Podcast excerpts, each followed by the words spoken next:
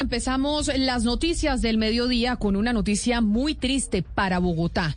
Y es eh, el fallecimiento de Eduardo del padre Alirio, muy cercano al fútbol, muy cercano a Millonarios y sobre todo promotor del programa Goles en Paz. Sí, el padre Alirio con ese programa que evidentemente lo que pretendía era buscar la paz entre las hinchadas del fútbol, especialmente aquí en Bogotá, acaba de fallecer. Estaba padeciendo desde hace ya algunas semanas de un cáncer de estómago. Lamentablemente acaban de confirmar algunos de sus familiares que efectivamente acaba de partir, estaba en una condición muy crítica en las últimas horas y ya prácticamente pues estaba esperando su deceso. Pero ¿cuál fue la confusión que hubo al respecto? Porque unos colegas periodistas a través de redes sociales escribieron que había fallecido, posteriormente corrigieron, dijeron que todavía no.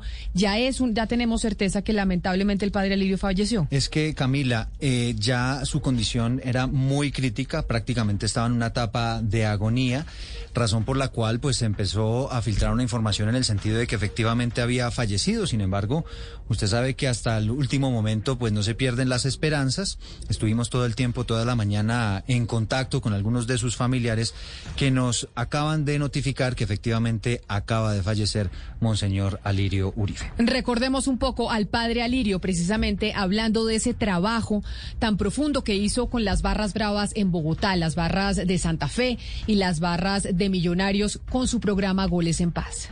Yo duré nueve años como director del programa Goles en Paz. ¿Por qué surge? Viendo la violencia tan terrible que existía hace nueve años en el estadio, los alrededores del estadio. Eso hoy no es nada. Hoy hay violencia, pero como había antes, donde después de un clásico salían a terminar con los vitrales y vidrios de las casas de Nicolás de Perelman y del entorno del estadio, donde eran un decomiso entre 40, 50, 60, 70 armas blancas. Eh, Lidio, padre Alirio López. Estamos escuchando algunas de sus voces. Además, un hombre que le gustaba mucho meterse en temas políticos, Camila.